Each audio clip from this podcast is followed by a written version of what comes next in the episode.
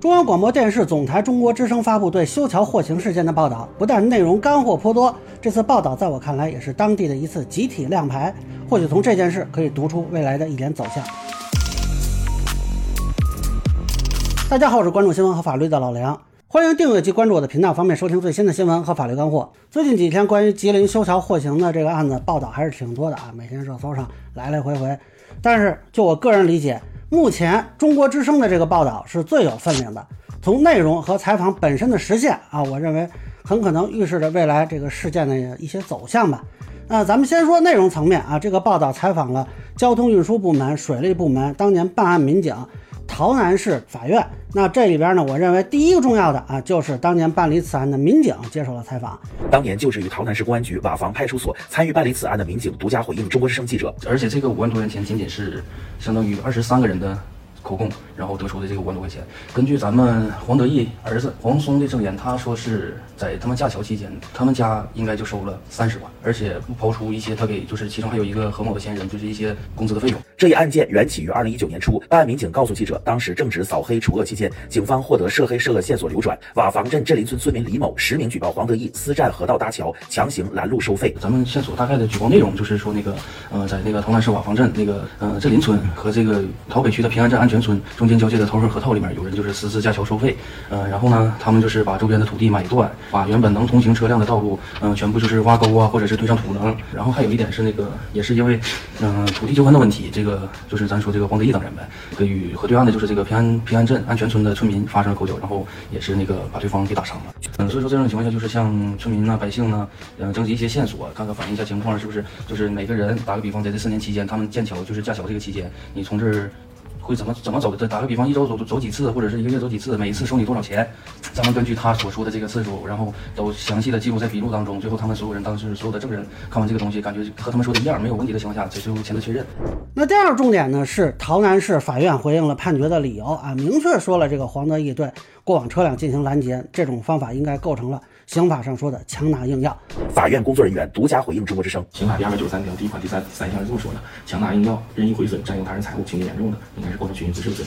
然后在本案中，经审理查明的事实就跟网上的判决书的事实内容是一样的。黄德义在这个这几年期间，就是在这个桃儿河上私架这个桥梁。就首先这个河道它也属于公共财产，对吧？他在河道上占河道上架桥的这个行为，然后同时呢，对于过往的车辆，他们都使用了一个绳索的拦截的方式。那么这种行这这种这种方式，就是应该是就构成了这个刑法上来说的行这个强因为它是公诉案件，公安机关搜集的证据，首先就它就具有合法性，然后在庭审。的过程中，被告人并没有对于证据的合法性提出任何异议，他是认罪认罚的。好的，对于这个说法，我相信很多网友还会有意见，没有关系啊，我不对他们的说法做评价。但是我想说一下，为什么这个节目在我看来是当地的一次集体亮牌。首先呢，这个报道是来自中国之声的报道，而且是放在了新闻纵横的栏目。那可能这两年呢，听广播的朋友少了啊，就不太了解。它是广播的第一套节目，就我们说电视台有中央一套啊，它是广播的第一套。那通常呢，如果就是央广网去采访啊，就挂央广网报道就可以了。但是这个报道明确亮了中国之声的字号啊，你看那个报道的第一行是央广网套总台记者套中央广播电视总台中国之声报道，官媒报道这个很讲究的。而且呢，这个报道是放在新闻纵横栏目的，这个当年跟焦点访谈是齐名的栏目啊。我没有查这个报道有没有在电台播啊，但是就这个量级吧，至少目前参与报道这件事的。里头级别最高的媒体啊，就是这个了。那什么红星啊、九派呀、玉视频啊、澎湃绑一块没有它分量重。也就是倒过来说，当地政府基本把涉及到的执法部门都拉出来接受采访了，而且是敢接受采访。你想想，如果没有底气，你现在接受采访，这不是给自己找不痛快吗？那万一将来这事儿有什么变化啊，回头说你接受采访，哎，这什么什么情况，不成笑料了吗？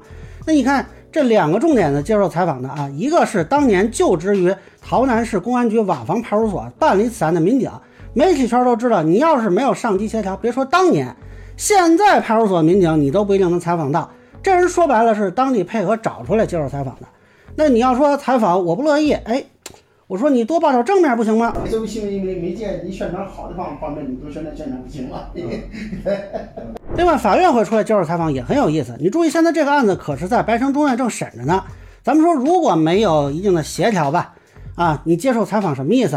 对吧？大家去看之前的媒体采访，都说的是这个案子在中院啊审理，不便多说。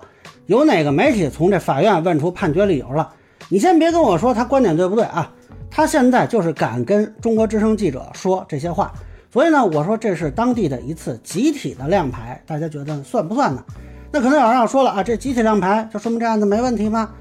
我从来没这么说过。这案子现在既然还在白城中院，一天中院没结果，一天就留有悬念。那也可能我分析的都不对啊，对吧？就寸劲儿，哎，别的媒体去的时候，哎，人没在，正好中国之声记者去了，哎，人全到啊，连已经不在原岗位的这个民警那么巧他就过来了啊，完全没有什么底气不底气的事儿，对吧？那是不是这样呢？我也不知道啊，我只是说一种可能性。但是如果啊，我只是说如果是当地在综合考量了案件的办理过程、证据情况，有充分的底气集体亮牌，那说明什么？大家自行判断。相反，这个采访黄德义是拒绝了的。昨天，记者再次联系黄德义，就一审判决中的细节向其求证，对方未接受采访。那所以这个事儿，我觉得就很有意思啊。就是有时候我们说一个案子的分析啊，不光是法律问题，因为我们知道这个案子其实是通过媒体的报道，而如何去甄别媒体的报道内容，其实这是一个很有意思的事儿。你觉得不同的媒体啊，不同的级别，甚至说就是官方自己的公众号发的一个东西，它背后的寓意是完全一样的吗？是吧？那有机会呢，这个问题我们专门聊聊。以上呢就是我对中国之声报道修桥获刑案的一个分享，个人浅见难免疏漏，也欢迎不同意见小伙伴评论区、弹幕里给我留言。如果您觉得说还有点意思，您可以收藏播客老梁不郁闷，方便收听最新的节目。谢谢大家。